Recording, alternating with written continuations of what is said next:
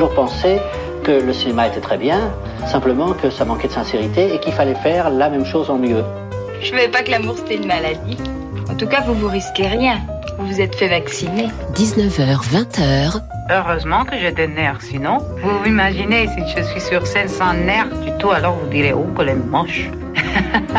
Bande à part avec Guillaume Durand sur Radio Classique. Je vais lui montrer qui c'est Raoul. Aux quatre coins de Paris qu'on va le retrouver éparpillé par petits bouts façon puzzle. Bon, la part démarre avec euh, Carole Beffa, Marc Lambron, Samuel Blumenfeld et évidemment de multiples extraits de musique puisqu'il s'agit d'une émission de musique et le thème euh, de ce week-end c'est le diable. Et Dieu sait, Dieu sait pardonnez-moi que ce thème est un thème que l'on retrouve abondamment dans l'histoire de la musique mais également dans le cinéma d'où la présence de Blumenfeld mon cher Samuel. Bonjour. Bonjour Guillaume. Le Monde et Radio Classique Carole bonjour. Marc bonjour évidemment. Dans l'histoire du cinéma puisque c'est un petit peu la particularité de cette émission cette fois-ci. Le diable est partout, et notamment dans un film de Carnet écrit avec Prévert, euh, qui a été tourné en 1942. Nous avons contourné à l'époque, évidemment, en tout cas, cette équipe-là a essayé de contourner les désirs des Allemands en inventant dans un 15e siècle imaginaire la présence du diable joué par Jules Berry. Je suis le diable. Le diable Aussi vrai que je suis ici et que je suis ailleurs en même temps. Voilà un petit extrait donc euh, de ce film formidable avec Carletti et Alain Cuny et tant d'autres. Euh, film qui a eu un gros succès et qui a coûté une fortune à l'époque, 7 euh, millions d'euros, l'équivalent de 7 millions d'euros. Et c'était évidemment quelque chose de tout à fait différent de ce qu'avait fait Carnet auparavant. Euh, dans le domaine du rock and roll, évidemment, euh, inspiré par le livre de Bulgakov, Le Maître et la Marguerite, il y a cette manière pour Mick Jagger qui a entièrement composé cette chanson. Au départ, euh, on le sait parce qu'on a le témoignage du film de Godard One Plus One. Ils ont composé Sympathy for the Devil pratiquement au moment où ils tournaient le film. Et donc Mick est arrivé avec cette chanson. Je ne sais pas pourquoi je l'appelle Mick, comme si je le connaissais. Et notre ami Keith Richard lui dit mais c'est quoi? C'est de la samba ce truc. Et à ce moment-là, l'équipe s'est mise à s'emparer des congas, des maracas. Jagger s'est pris pour le diable, pour Lucifer, et le voici. Please allow me to introduce myself. I'm a man of wealth and taste. I've been around for a long, long year. Stole many a man's soul of faith. I was around when Jesus Christ had his moment of doubt and pain. Made damn sure the pilot washed his hands and sealed his face. Pleased to meet you. Hope you guessed my name. But what's puzzling you is the nature of my. Stuck around St. Petersburg when I saw it was a time for change. Voilà, et comme l'a écrit avec beaucoup d'amusement James Joyce, euh, Dieu a fait l'aliment, le diable a fait l'assaisonnement, et voici une version qui est donnée évidemment par les Rolling Stones. Permettez-moi de me présenter, je suis un homme de richesse et de goût. Euh, j'ai fait beaucoup de choses dans ma vie, et j'ai surtout, je me suis emparé évidemment de l'âme de millions d'hommes. C'était donc euh, Nick Jagger. Nous allons parler il a beaucoup. Tué, il a tué le tsar et ses ministères en présence et ses ministres en présence d'Anastasia. Absolument. A de la Russie aussi. Voilà. D'où d'ailleurs la présence du roman de Bulgakov à l'origine, quand Jagger débarque en studio. Nous allons écouter, avant d'introduire mes camarades qui savent tout sur tout, nous allons parler de cinéma, évidemment de musique classique, de blues, qui semble être la musique du diable. Encore un petit extrait de bande-annonce, un film formidable, d'un personnage quand même assez curieux dans le domaine du cinéma, à la fois génial et tyrannique. Il s'agit de Clouseau, les diaboliques petites bandes-annonces. Une baignoire diabolique. Un costume d'homme, diabolique. Une malle en osier, diabolique. Ce n'est pas une histoire de fou, c'est une histoire diabolique. Voilà pour cette petite bande-annonce qui nous introduit. Donc, je ne vais pas vous faire un cours d'histoire, mais vous savez que le catholicisme a d'une certaine manière inventé le diable, diabolisé les femmes, brûlé et évidemment Jeanne d'Arc. Et c'est toute une histoire que nous allons vous raconter. Mais passons par le cinéma puisque nous avons changé un petit peu cette semaine. Voici la musique euh, de l'exorcisme de l'extraordinaire William Friedkin. Nous sommes en 1973 et c'est Tubular Bells, musique de Michael Field chez Virgin, jeune maison de disques qui a lancé un milliardaire anglais, Richard Bronson.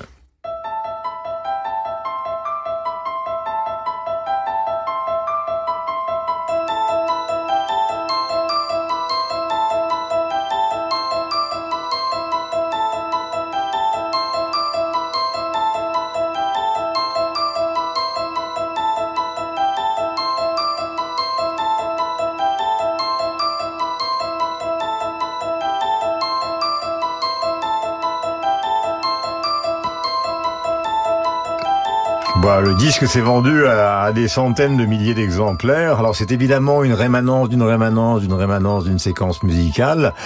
Euh, bonjour mon cher Samuel, tous les jours ou pratiquement sur l'antenne de Radio Classique pour parler de, cinéma. C'est assez bizarre parce que cette musique a l'air, euh, je dis pas champêtre, ça n'a aucun rapport, mais enfin bon c'est une sorte de musique répétitive. Et elle est associée à un film atroce, dans le bon sens du terme. Alors comment se fait-il que le mariage ait eu lieu? Ah ben, le, mariage, effectivement, est tout à fait baroque, absolument inattendu, parce que William Friedkin, à l'époque, cherchait justement une musique pour son film d'horreur qui ne corresponde absolument pas au canon du genre. Donc si vous c'est-à-dire qu'en l'occurrence, une musique qui soi-disant, vous préparerait au spectacle horrifique auquel vous allez assister. Mm. William Friedkin voulait vraiment quelque chose de très différent. Pourquoi voulait-il quelque chose de très, de très différent? C'était pas uniquement pour se différencier euh, pour le principe. C'est n'oublions pas que l'Exorciste, donc qui fête son 50e anniversaire hein, ça, mm-hmm. cette année, est un film d'horreur qui se déroulait en milieu urbain. C'est une donc à Georgetown. C'est une chose qui n'avait qui ne s'était jamais produite auparavant. Vous savez, euh, le film d'horreur, ça se déroulait dans un château. Je suis là, la forêt, le noir, le romantisme allemand. C'était d'inspiration gothique. C'est voilà, c'était d'inspiration. Je veux dire, le, Aime le maudit. Voilà, c'était d'inspiration gothique. Là ici, je veux dire, on est en cadre Béfin, Béfin, il ne faut pas faire cette ah, Rosemary's Baby, c'est quand même pas vraiment euh, la campagne. Ah bah oui, mais attendez, on va y venir parce que c'est aussi prévu. D'accord. Robert Wise, La Maison du Diable. La, Maison du Diable, qui est un chef-d'œuvre, mais qui justement, lui, euh, je veux dire, un, un canon du genre, et donc c'est une mmh. maison ailleurs, à part la maison mmh. hantée.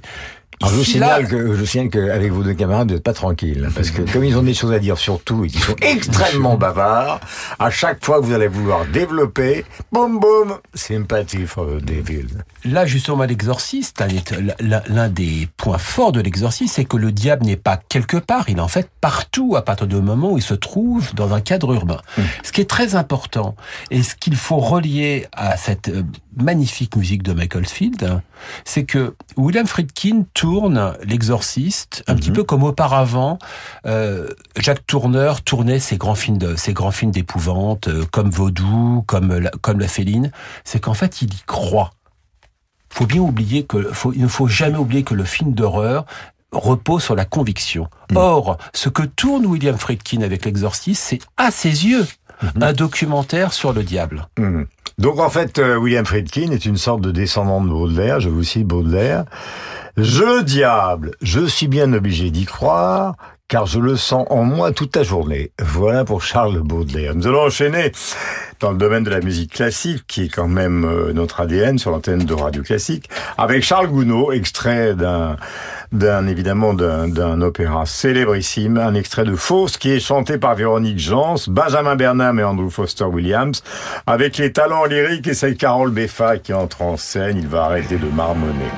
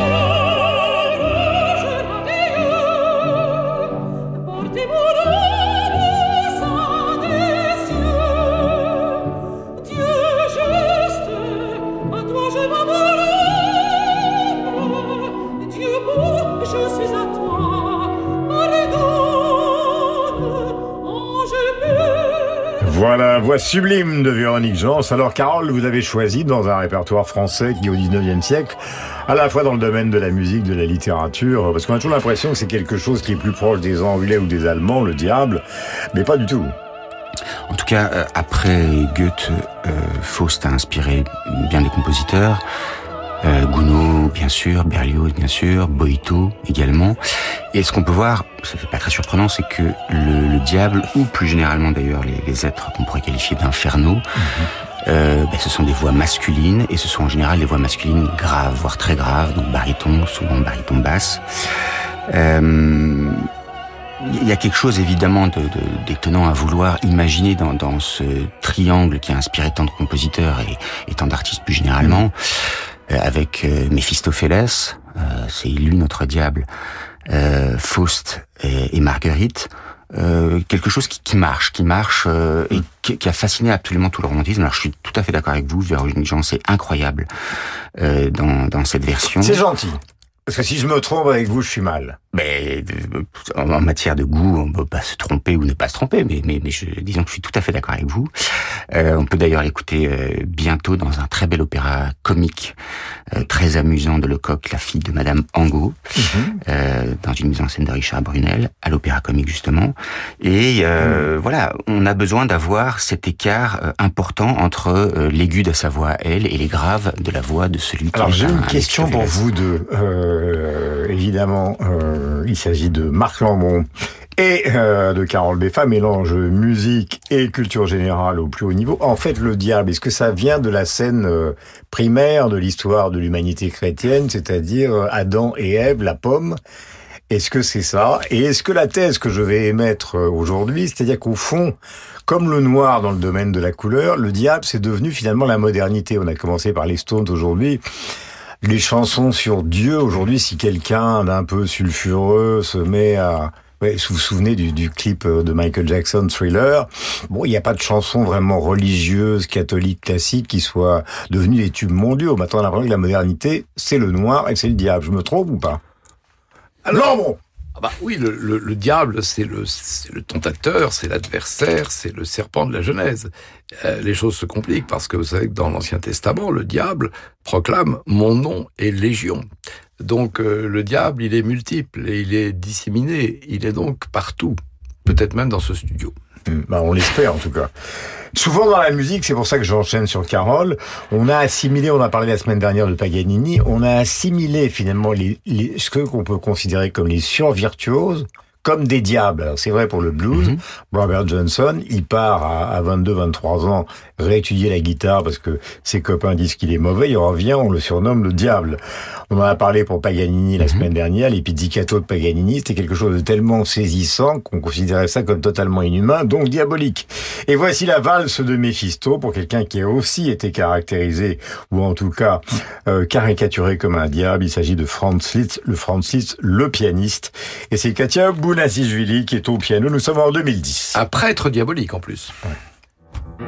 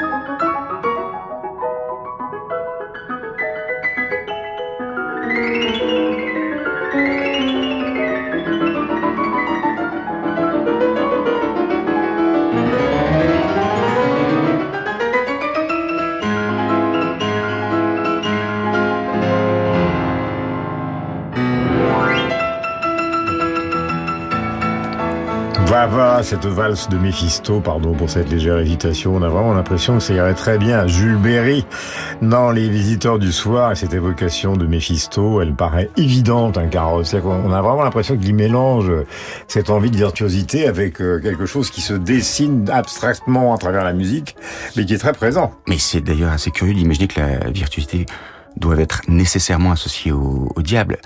Euh, vous savez bien d'ailleurs que dans l'adage, euh, on peut avoir tout aussi bien Dieu gît dans le détail que le diable gît dans les détails. Vous savez que, euh, oui, c'est exactement. Et c'est un proverbe suisse. J'ai cru que c'était, j'ai cherché, j'ai cru que c'était un auteur célèbre. Euh, le diable ou Dieu se cache dans les détails. En fait, c'est un proverbe suisse. Peut-être à cause des montres, détails de la il, fabrication. Il se cache dans les coucous. Dans les coucous. Le blues a souvent été, puisque nous abordons toutes les formes de musique, a souvent été considéré comme la musique du diable, notamment à cause de ses accords, à cause de la personnalité de l'un de ses fondateurs, Robert Johnson. Et donc, c'est repris en 2004 par le héros absolu de Marc Lambron, Eric Clapton, dans un album qui s'appelle Session pour Robert Johnson, donc ça s'appelle Me and the Devil.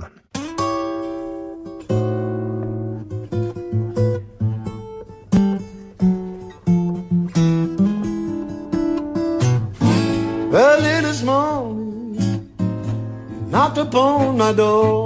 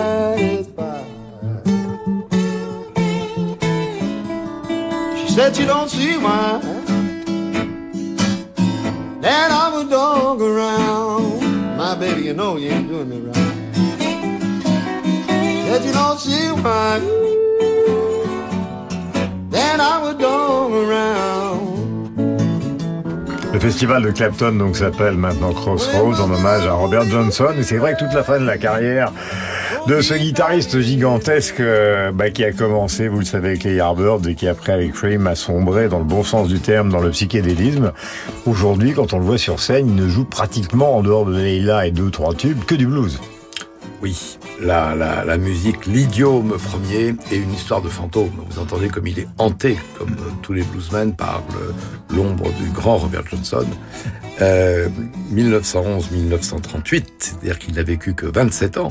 Et le premier à mourir à cet âge-là. Avant Jim Morrison, avant Janis Joplin, avant Jimi Hendrix, avant Kurt Cobain, avant Amy Winehouse, la malédiction du, du 27. Alors, sa mère était euh, un ouvrier ou une ouvrière agricole, vie itinérante. Il apprend la guitare assez tard, 18 ans. Il en joue pas très bien et comme vous le disiez tout à l'heure, deux ans plus tard, progrès fulgurant. Et la légende court que dans un lieu dit du Mississippi, Clarksdale, un soir, un carrefour, Crossroads, qui est une de ses chansons, créature, un personnage au long chapeau, lui a emprunté sa guitare, l'a accordé, a joué quelques notes et est reparti. C'est le pacte faustien avec des relents euh, vaudous et ce qu'on appelle le blues du Delta, avec des contemporains comme Son House ou Charlie Patton. Alors, ce qui ajoute au mystère de, de Robert Johnson, c'est deux choses. D'abord, la rareté des enregistrements. Il y a deux sessions, une en novembre 1936 à San Antonio, Texas, 16 titres dans une chambre d'hôtel, et euh, juin 37 à Dallas, dans un entrepôt, 13 titres. Donc il y a 29 chansons, mais qui sont la pierre angulaire du blues, et on dit qu'il y en a une trentième qu'on ne connaît pas, qui aurait été écrite par le diable lui-même. Euh, enfin, il meurt le 16 août euh, 38 au Mississippi. On dit qu'il aurait été empoisonné par euh, la strychnine par un rival jaloux. Et mystère encore, il y a trois lieux autour de Greenwood qui abriteraient sa sépulture.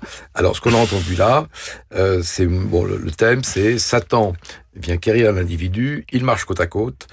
Tu pourras enterrer mon corps sur le bas-côté de l'autoroute pour que mon esprit puisse prendre le Greyhound, c'est-à-dire le bus. Donc, le diable fait de vous une âme errante sur quatre roues de caoutchouc. Je voudrais vous présenter un, un autre euh, grand bluesman d'une certaine manière, beaucoup moins connu que Clapton et que la légende Johnson, c'est Jill Scott Heron, 1949 donc 2011, il est né dans le Tennessee, c'est créationniste. Alors c'est un personnage absolument inouï puisque son père était footballeur euh, à Glasgow, footballeur professionnel, donc euh, grand, il joue au Celtic, donc un, un, un grand club européen. Il a fait tous les boulots possibles et imaginables et ce type qui a fini en prison, Jill Scott Heron, pour des histoires de drogue et qui malheureusement est mort après une séropositivité, en fait, n'a eu comme seule obsession en faisant des petits boulots dans sa vie, c'est de devenir professeur de littérature et romancier. Et il n'a fait de la musique que en plus, si vous voulez, avec les As Poètes. C'est-à-dire que il a pris par exemple des, musiciens de jazz célèbres euh, bah, que vous connaissez tous, comme Hubert Laws, Bernard Purdy, Eddie Nold ou Ron Carter, le bassiste, pour enregistrer des textes euh, euh, sur de la musique qui était jouée par des musiciens de jazz avant de faire des tournées énormes comme cette fois-ci Bluesman, euh, des tournées dans les années 80 avec Stevie Wonder par exemple, et ce titre célèbre de l'album Reflection qui s'appelle Inner City Mais Blues. Juste une chose, il y a, euh, euh, on le considère comme un ancêtre du slam ou du rap parce Ouais. que c'est souvent parlé. Moi, je l'ai vu en 1976 au Festival du Castellet. Mhm. Et si je ne me trompe, Inner City Blues, c'est plutôt de Marvin Gaye. Oui, mais il l'a joué dans la tournée Stevie Wonder. Ah, dans la tournée Stevie Wonder, Il l'a joué dans la tournée Stevie Wonder. Ah oui, que- accompagnant Stevie Wonder, très bien, oui. Et ce que je voulais dire simplement avant qu'on écoute la chanson, ce qui est assez amusant, c'est que justement, comme le disait Marc, ce parrain euh, justement du rap a beaucoup reproché au premier rappeur de déguiser le, le, le discours social derrière une envie fondamentale, pardonnez-moi, de fric. Et c'est le premier qui leur a reproché ça. Il leur a dit, vous êtes des menteurs, vous arrivez en parlant de racisme, parce qu'il s'est beaucoup battu pour Martin Luther King, vous arrivez en parlant euh, de la négritude, de la ségrégation, mais en fait, votre obsession, c'est l'argent, ce qui n'est évidemment pas le titre. Le titre, ou plutôt la vocation de Jill Scott Heron, une sorte de héros. Money, we made it. Yeah, but before we see it, they take it. Yes, it make you wanna holler right on. Home. The way they do your life, make you wanna holler right on. The way they do your life.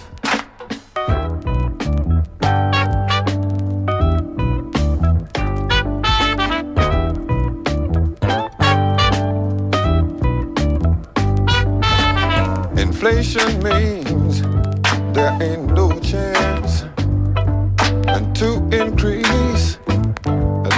finance.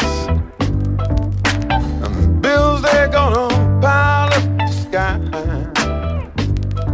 And send that boy off to die.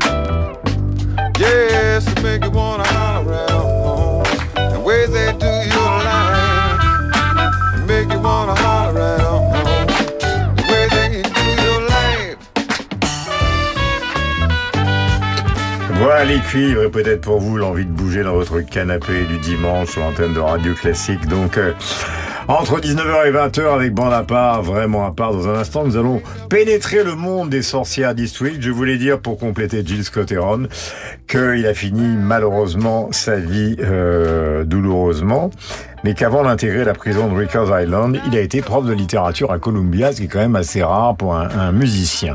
Les sorcières d'Eastwick. Ah, qu'il était génial et qu'il l'est toujours. Malheureusement, on ne le voit pratiquement plus. Jack Nicholson. C'est dans un instant avec Samuel Blumenfeld. À l'occasion des 9e assises de l'affaire, Radio Classique lance la journée de l'épargne mardi 26 septembre. Retraite, transmission, héritage, fiscalité, Gérard Beckerman, président de l'affaire, vous éclaire sur les thèmes centraux de l'épargne et de l'assurance vie. La journée de l'épargne mardi 26 septembre sur Radio Classique. En partenariat avec l'affaire. Brévo à toi pour le succès de ton entreprise. Bravo, tu veux dire? Ah non, Brévo. Comme Brévo, le CRM tout en un qui t'aide à gérer toutes tes relations clients, tes campagnes email, SMS, WhatsApp sur une seule et même plateforme et qui permet de te concentrer sur la croissance de ton entreprise. Brévo Eh oui, Brévo, c'est le nouveau Bravo. Créez votre compte sur brevo.com. Amoureux de beaux objets anciens ou design, la plus grande foire à la brocante et aux antiquités de France, la foire de Château, vous accueille dans une ambiance conviviale. Plus de 350 exposants vous présentent avec passion leurs plus beaux mobiliers, peintures, objets de collection classique ou vintage, l'occasion de chiner et de déguster de délicieux produits du terroir. La foire de Chatou, un musée à ciel ouvert, jusqu'au 1er octobre de 10h à 19h, à 10 minutes de Paris, par le RER A. Tous les détails sur foiredechatou.com. Radio Classique présente L'art et la table, un ouvrage de Patrick Rambourg aux éditions Citadelle et Masneau. Fresques, vaisselle, gravures, tapisseries et tableaux. Comment les artistes ont-ils représenté l'art culinaire de l'Antiquité à nos jours? Telle est la question soulevée par ce fascinant ouvrage, riche de plus de 300 illustrations. Véritable promenade gustative qui ravira les yeux comme les papilles. L'art et la table de Patrick Rambourg aux éditions Citadelle et Masneau. En vente partout et sur radioclassique.fr. Le merveilleux et le fantastique s'invitent dans tous les espaces du Louvre-Lens. La huitième édition du festival Muse et Piano, en écho à l'exposition Animaux Fantastiques, ouvre les portes du mystérieux et de l'imaginaire avec cinq artistes virtuoses. Récital, concerts, conférences, marathon musical, masterclass, vivez un week-end vibrant et voluptueux au rythme de la musique. Quand piano et chef-d'œuvre se mêlent, Muse et Piano du 29 septembre au 1er octobre au Louvre-Lens. Plus d'infos sur louvrelens.fr. Les grandes œuvres, le rendez-vous classique de la scène musicale, présente le concerto pour violon de Tchaïkovski. L'interprétation puissante du violoniste ukrainien Valery Sokolov, sublimée par l'Orchestre national des Pays de la Loire, sous la direction de Sacha Gutzel. Le concerto pour violon de Tchaïkovski, le 29 septembre à la scène musicale. Réservation sur la scène-musicale.com. Avec La Croix, suivez la visite historique du pape à Marseille et découvrez pourquoi il s'intéresse tant à la Méditerranée. En direct de Marseille, des reportages, cartes, portraits ou entretiens pour illustrer les défis et les chances du bassin méditerranéen. Pourquoi le pape François a-t-il choisi de venir à Marseille? Un dossier Lacroix à suivre chaque jour jusqu'au 25 septembre. En vente chez votre marchand de journaux. Perfectionniste, iconique, visionnaire. Jean-Auguste Dominique Ingres est un artiste majeur du 19e siècle. Le château de Chantilly lui consacre une exposition événement. Plus de 110 tableaux et dessins rares provenant de collections nationales et internationales pour appréhender le style unique d'un peintre admiré des collectionneurs les plus raffinés de son temps. Ingres, l'artiste et ses princes, jusqu'au 1er octobre au château de Chantilly, à 30 minutes de Paris. Garde à vous Dans un instant, la suite devant la part. Éric Emmanuel Schmitt. Traverser les temps, vivre les périodes les plus fabuleuses de l'histoire. Bien sûr, tout le monde en a rêvé. Eh bien moi, je l'ai fait. Oui. Avec la traversée des temps, j'ai fait de l'histoire de l'homme un très grand roman où je vous invite à me suivre. Tenez, dans la porte du ciel, je suis monté sur la tour de Babel, j'ai vu un homme inventer l'écriture et j'ai même fait une visite scrupuleuse du harem du roi Nemrod. Venez avec moi, ouvrez la porte du ciel. La porte du ciel d'Éric Emmanuel Schmitt, enfin au livre de poche. Darkness falls across the land. Creatures crawl in search of blood to terrorize your neighborhood. 19h, 20h. Bande à part avec Guillaume Durand sur Radio Classique. Voilà, vous avez reconnu Michael Jackson, Thriller, avec effectivement ce clip particulier réalisé par le cinéaste John Landis, qui a révolutionné euh, la musique populaire et d'une certaine manière le business, puisque c'est l'album le plus vendu de l'histoire de la musique. Les sorcières This Week, euh, eh c'est un film de George Miller en 1987, La danse des sorcières, Nicholson, Inouï, musique de John Williams.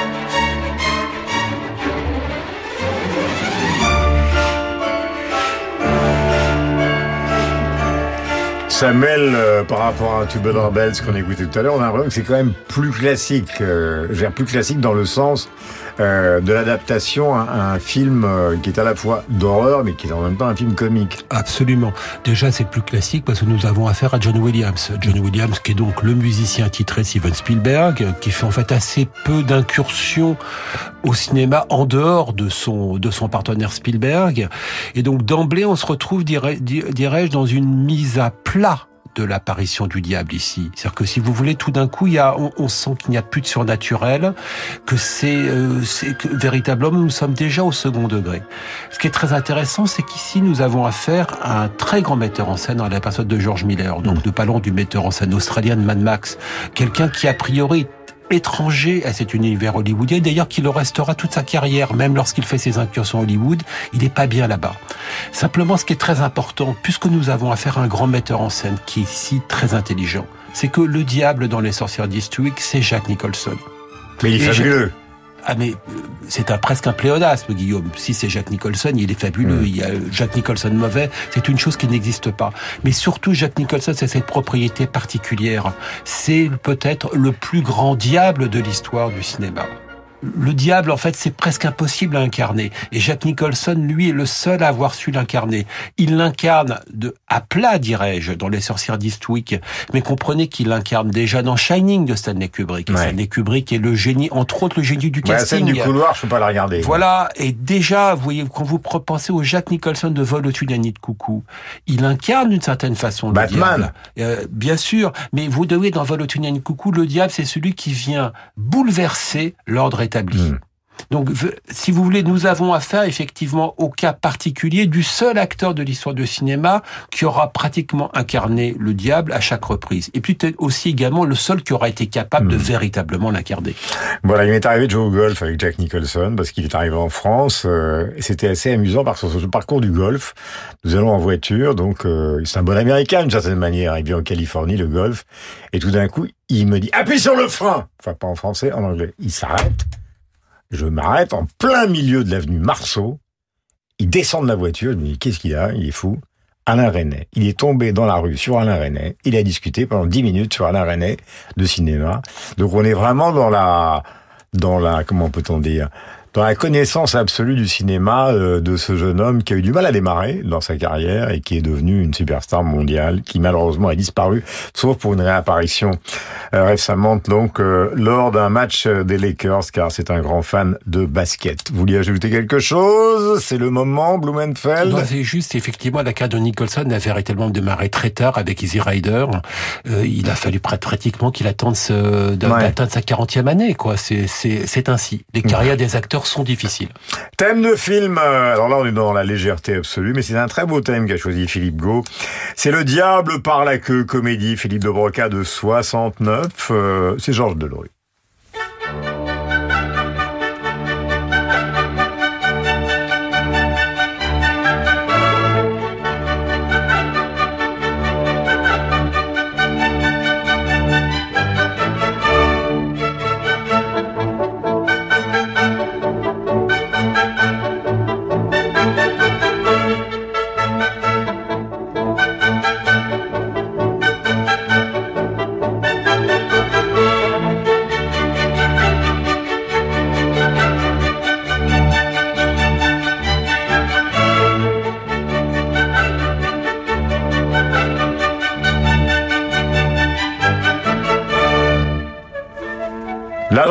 Dans une si jolie province, me dit Lulu, notre bien-aimée réalisatrice. Elle connaît le film par cœur et les dialogues par cœur. C'est de 69 et de ceux de Georges Delrue. Voici que s'avance Mozart, Charles Trenet, Elvis Presley, Stravinsky, Polanski. Le diable au corps, le diable amoureux, Lou voyons, nous allons vivre tout ça. Euh, immédiatement dans Bande c'est donc Mozart, l'extrait de la flûte enchantée, scène entre le serviteur Monostatos et l'oiseleur Paganino. C'est chanté par Aldo Baldin et Olaf Barr en 1989 et comment éviter avec bonheur Carole Beffa.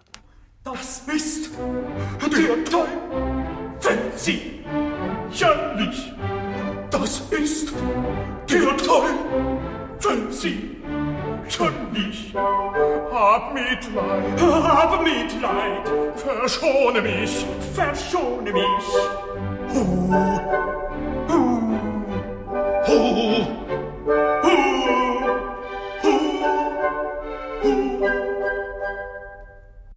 On a souvent dit de Mozart, alors l'extrait est très court, mais c'est pour vous laisser parler, mon cher Carole, que c'était un personnage euh, qui justement était très société secrète, enfin en marge d'un catholicisme classique. Mais disons que oui. Enfin, d'une chrétienté classique, pour être plus précis. Il a été initié à la maçonnerie. À Lyon. À Lyon. Euh, Chez Lormont. Voilà. Et, euh, alors, ce qui est intéressant avec la, la flûte enchantée, c'est qu'il y a des tas de lectures possibles. Les metteurs en scène vont insister tantôt sur le, le fantastique, tantôt sur le merveilleux, tantôt justement sur cette dimension euh, maçonnique pour avoir l'occasion de, de se rendre compte avec une euh, mise en scène qui a été confiée à Cédric Clapiche, à ma connaissance c'est sa première, au Théâtre des Champs-Élysées en, en novembre prochain, avec une pléiade de, de superbes euh, chanteurs, Cyril Dubois, Catherine Trottmann, Jean Telguen, Marc Mouillon. En tout cas là, dans cette scène, euh, on a quelque chose d'évidemment euh, comique, ça fait partie de ces scènes comiques, dans un opéra qui... euh, n'en manque pas, où euh, vous avez euh, à l'acte 1 euh, Monostatos et Papageno qui donnent l'impression de s'effrayer l'un l'autre. Jean jurerait, c'est le diable lui-même, ce qu'ils se disent l'un à l'autre. Euh, et puis finalement, Monostatos va s'enfuir et Papageno va se re- retrouver seul avec euh, avec Pamina.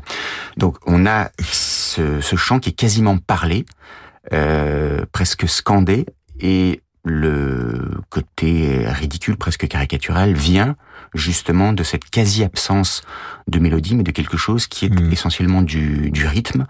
Et je pense que le, le sourire de, du spectateur-auditeur vient en grande partie de là.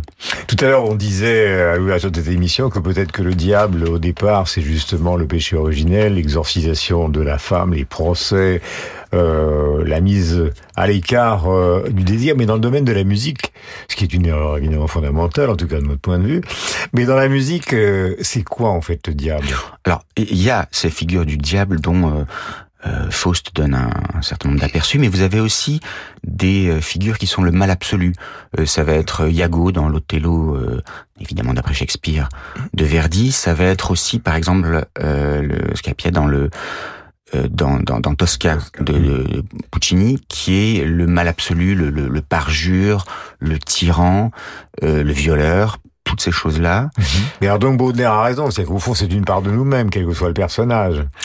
Oui, non, vous avez aussi euh, des, des opéras féeriques où euh, on a vraiment le sentiment que le, le diable est totalement absent. Mais il y a aussi le Diabolus in Musica, non, qui est un Alors, accord tout- plutôt. alors hein. c'est un intervalle, le Un intervalle, intervalle voilà. de, de cartes augmentées, euh, qui au Moyen Âge déjà, euh, parce qu'il partageait l'octave en, en deux intervalles euh, équivalents, euh, eh bien était euh, censé être effectivement euh, La musique du diable. Ouais, Mais d'ailleurs, c'est ce qu'on c'est ce qu'on dit pour le blues aussi. Les trois accords du blues, c'est qu'il y a justement dans dans ces notes augmentées quelque chose qui revient justement à ce que vous définissiez pour la musique classique. C'est peut-être lié aussi tout simplement à l'ambiguïté, euh, on va dire orthographique, ce qu'on appelle euh, un peu pompeusement l'enharmonie en musique, c'est-à-dire le fait que certains accords ne s'entendent pas vraiment dans une tonalité, mais dans plusieurs simultanément. Charles Trenet, nous allons changer d'univers. Il a été choisi par Marc Lambron avec euh, beaucoup de justesse. La Java du diable, ça date de 1955. La voici.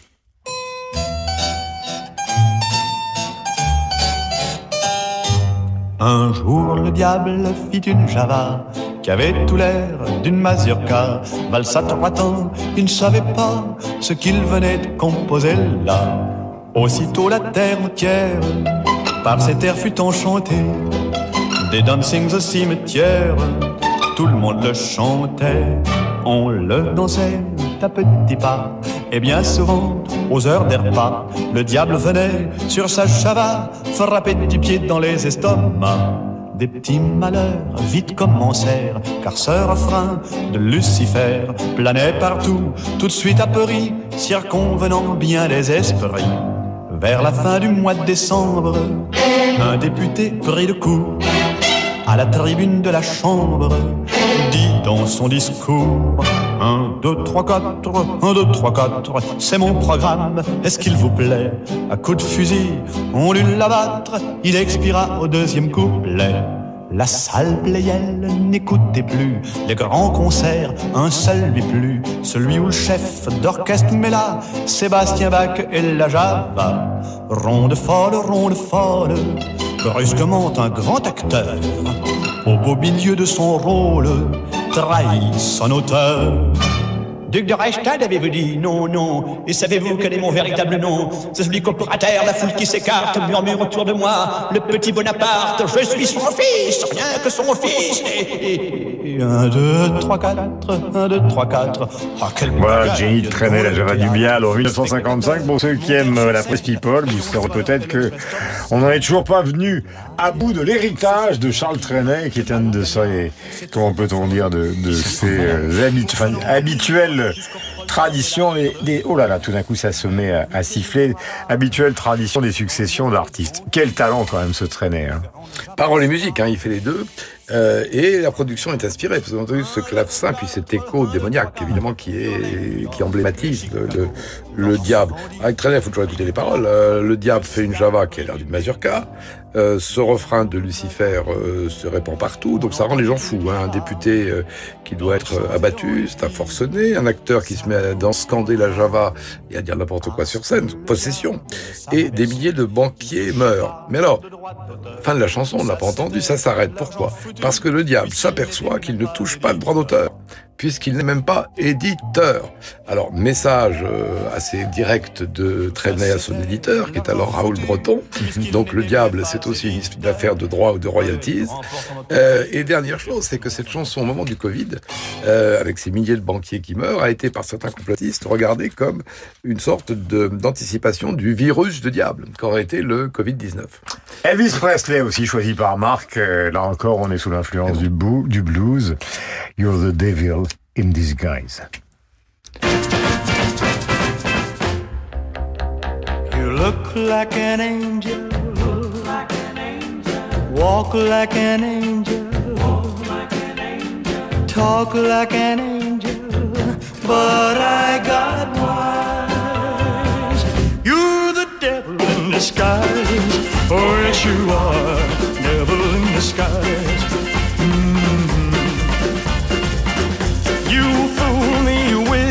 Kisses. You cheated and you schemed. Heaven knows how you lied to me. You're not the way you seem.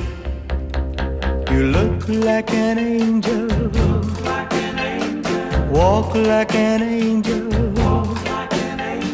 Talk like an angel. But I got wise. You're the devil in disguise. Yes, you are, devil in disguise. I thought that I was in heaven, but I was sure surprised. Voilà, sorti en single en 1963, donc euh, l'Angel passe au diable. Euh, choix d'Elvis Presley qui a été un phénomène évidemment inouï de l'histoire de la musique américaine, très influencé par le blues. Alors, on est à Nashville, euh, c'est pour la firme RCA. Euh, point intéressant, c'est qu'il y a deux de ces musiciens originels qui sont là. Il y a Scotty Moore à la guitare et puis DJ Fontana à la batterie, plus ce groupe choral qui s'appelait George Anners, qui était devenu, euh, qui l'accompagnait. Alors, bon, euh, c'est une idée du, du, diable qui trompe, le diable du, qui dupe. Tu ressembles à un ange, tu marches et parles comme un ange, mais tu es le diable déguisé, et je n'ai pas vu le diable dans tes yeux. Alors, en entendant cette chanson, en entendant cette chanson, John Lennon va dire au fond, Elvis est maintenant comme Bing Crosby, c'est-à-dire il le trouve un peu sirupeux, mais ses contemporains ont fait des films euh, assez euh, sucrés qu'il tourne euh, sous l'égide du colonel Parker. Néanmoins, si vous écoutez la chanson, il y a au fond deux, deux mouvements, c'est-à-dire les cœurs sucrés au début qui, qui mhm. symbolisent l'ange, et puis quand on passe euh, au diable, euh, eh bien là, le, le, le, rock revient. Autrement dit, l'ange, c'est du miel, le diable, c'est du rock. Alors là, je vais avoir la, lourde responsabilité de présenter devant Carol B. Igor Stravinsky, 1882-1971 euh, à New York. Vous savez qu'il est au cimetière de Venise, qui est très émouvant. On va pas rappeler évidemment le rôle de Stravinsky dans l'histoire de la musique, je serais ridicule. Sacre du printemps, oiseau de feu. But Progress, alors ça c'est une histoire assez particulière, ça date de 1951, cet opéra, Carole, tu m'arrêtes si je me trompe, c'est l'histoire d'un jeune personnage qui fait un héritage, qui part à Londres et qui sous l'influence d'un autre personnage, alors qu'il est fou amoureux au départ, c'est inspiré donc euh, euh, de tableaux de William Hogarth, il commence à se lancer dans une vie dissolue, terrifiante, et, et cette vie dissolue, terrifiante, eh bien elle est totalement inspirée par celui qui lui parle, celui qui l'oblige à faire un certain nombre de bêtises. Et celui qui l'oblige, c'est évidemment le diable.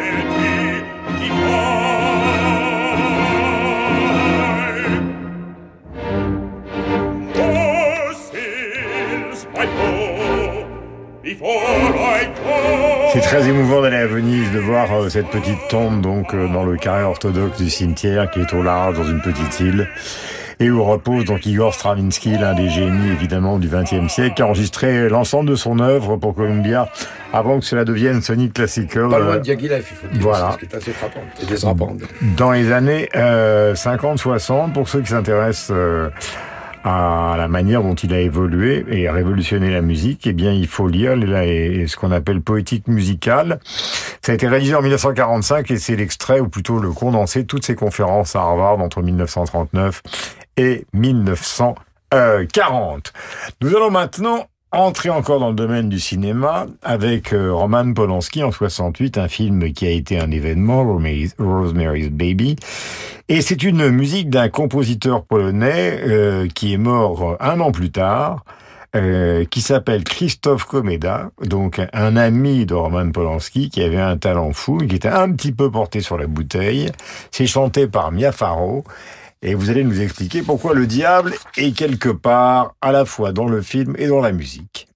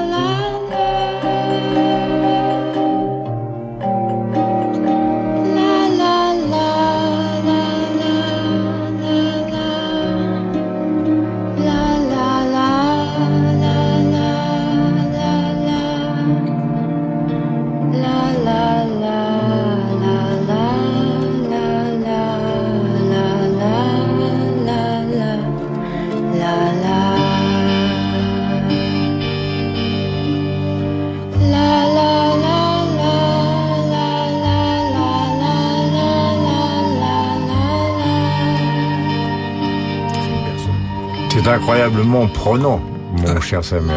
Tout à fait. D'ailleurs, on est tous d'accord dans le studio, hein. que ce soit Carole, Marc, euh, moi-même, Lulu, Philippe Gau, euh, Josiane Savigno qui est absente car depuis qu'on a dit qu'évidemment le diable c'était une manière d'exclure les femmes, nous nous sommes dit qu'entre quatre diablotins, nous allons demander à Josiane de rester chez elle ce week-end. On l'embrasse, nous sommes des dégueulasses. Il y, a, des diablesses même en collant rose parfois au cinéma. Alors Coméda, c'est un génie disparu. C'est un génie disparu. C'était, c'est le véritablement, on peut le dire, le seul euh, musicien avec lequel Polanski avait véritablement une correspondance, au sens où ces, deux-là étaient faits pour travailler ensemble. Ce qui me frappe, dans en, vous en réécoutant, en réécoutant cette musique, c'est au-delà de l'harmonie qui existe entre réalisateurs et, et musiciens, c'est là, on a affaire à une berceuse chez Comeda.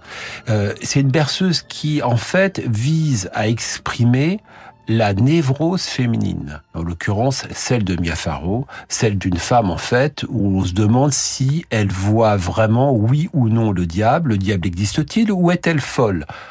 Selon Roman Polanski, bien évidemment, elle est folle. Mais comme Roman Polanski est un honnête homme, il laisse la porte ouverte à la possible existence du diable.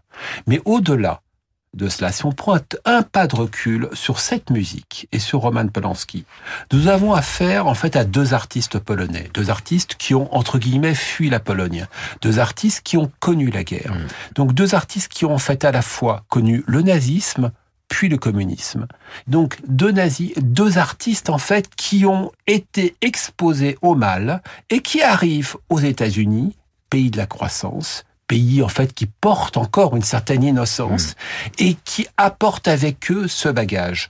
Rosemary's Baby en fait c'est la rencontre de ces deux univers, pas seulement l'Europe et l'Amérique, mais deux hommes exposés aux deux grandes tragédies, aux deux grands mots de l'histoire du XXe hmm. siècle et qui ici la transposent dans ce faux film gothique, ce faux film gothique. Le Au Dakota Building à New York, l'immeuble de John Lennon. Voilà. Et enfin, l'immeuble où a habité John Lennon, c'est un immeuble new-yorkais. Et Bella Lugosi et, Lorraine Bacall. Voilà.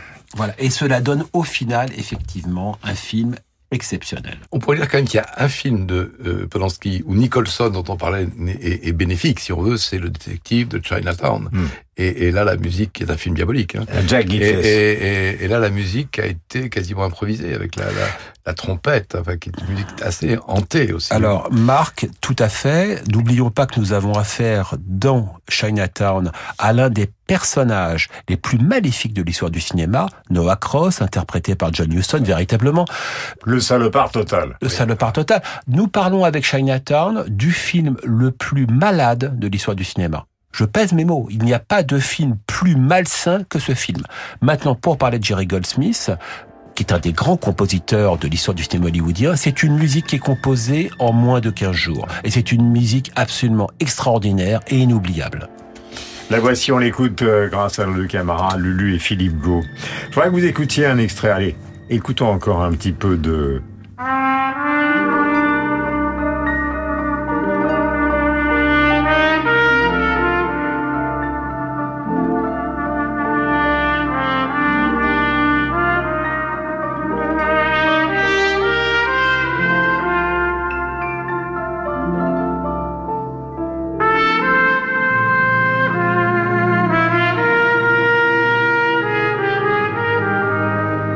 parlait de Houston, de Roman Polanski, évidemment de Jack Nicholson, mais également de euh, de celle qui porte aussi le film, et Dieu sait que sur le tournage ça a été compliqué, euh, Faye Dunaway. Vous allez écouter dans un registre plus léger, Le Diable Amoureux, c'est un ballet chorégraphié par Roland Petit sur une musique de Gabriel Yared. On essaye de vous faire découvrir ou redécouvrir toutes les musiques qui sont liées à ce thème du diable. Voici.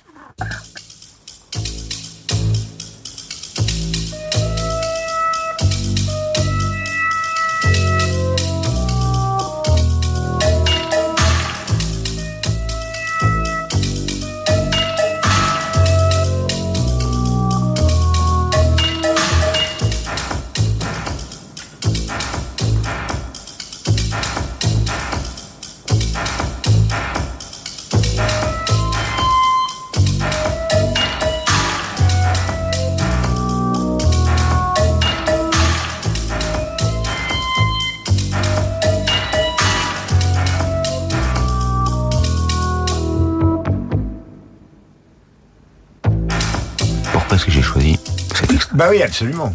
Eh ben, d'abord parce que j'aime beaucoup l'œuvre de Cazotte, Le Diable amoureux.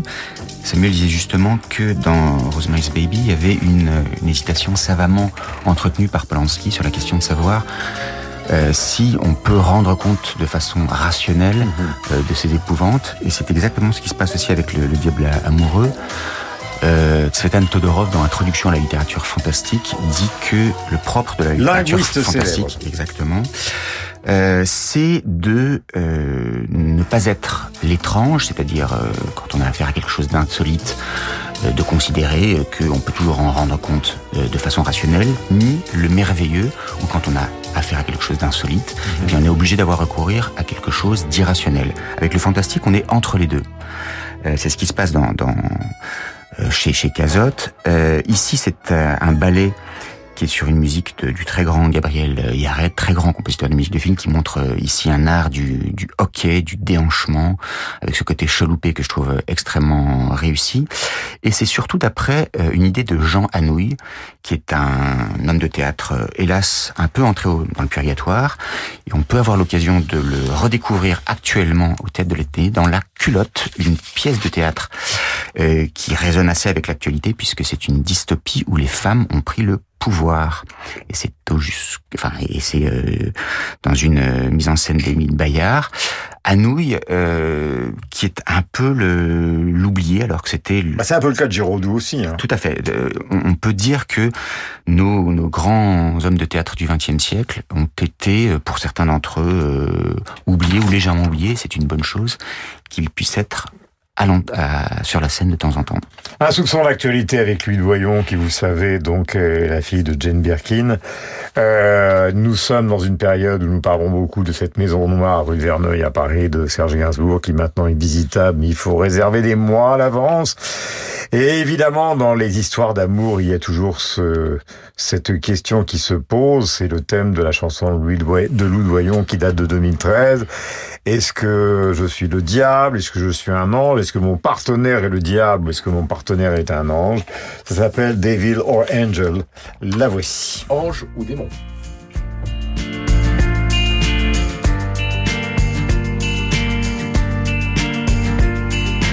I'll never quite understand why we love to carry on wars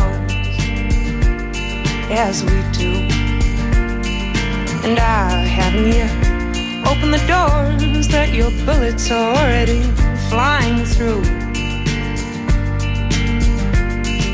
And I wish you'd stop claiming you surrender. Lay down the guns if you do. You accuse me of standing guard, but wouldn't you? Honey, you're so quick to skip from praise to slander. Devil or angel, I'm no one or the other. And I'm sorry if I if I disappoint you so.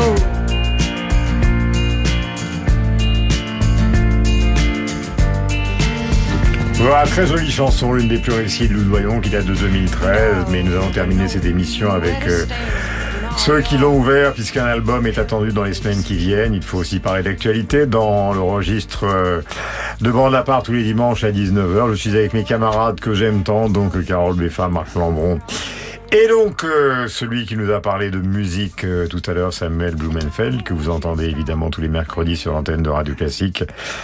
Il s'agit euh, encore une fois de musique et de cinéma, puisque c'est grâce au film de Godard, One Plus One, qu'on a découvert un jour Mick Jagger arrivant avec une une chanson bizarre qui s'appelle Sympathy for the Devil qu'on a écouté au départ et il se présente lui-même comme Lucifer alors que Keith Richard lui demande mais qu'est-ce que c'est que cette curieuse samba? Et puis tout d'un coup Keith Richard prend la basse et Bill Wyman les maracas. Stole many a man's soul of faith. I was around when Jesus Christ had his moment of doubt and pain. Made damn sure the pilot washed his hands and sealed his face. Pleased to meet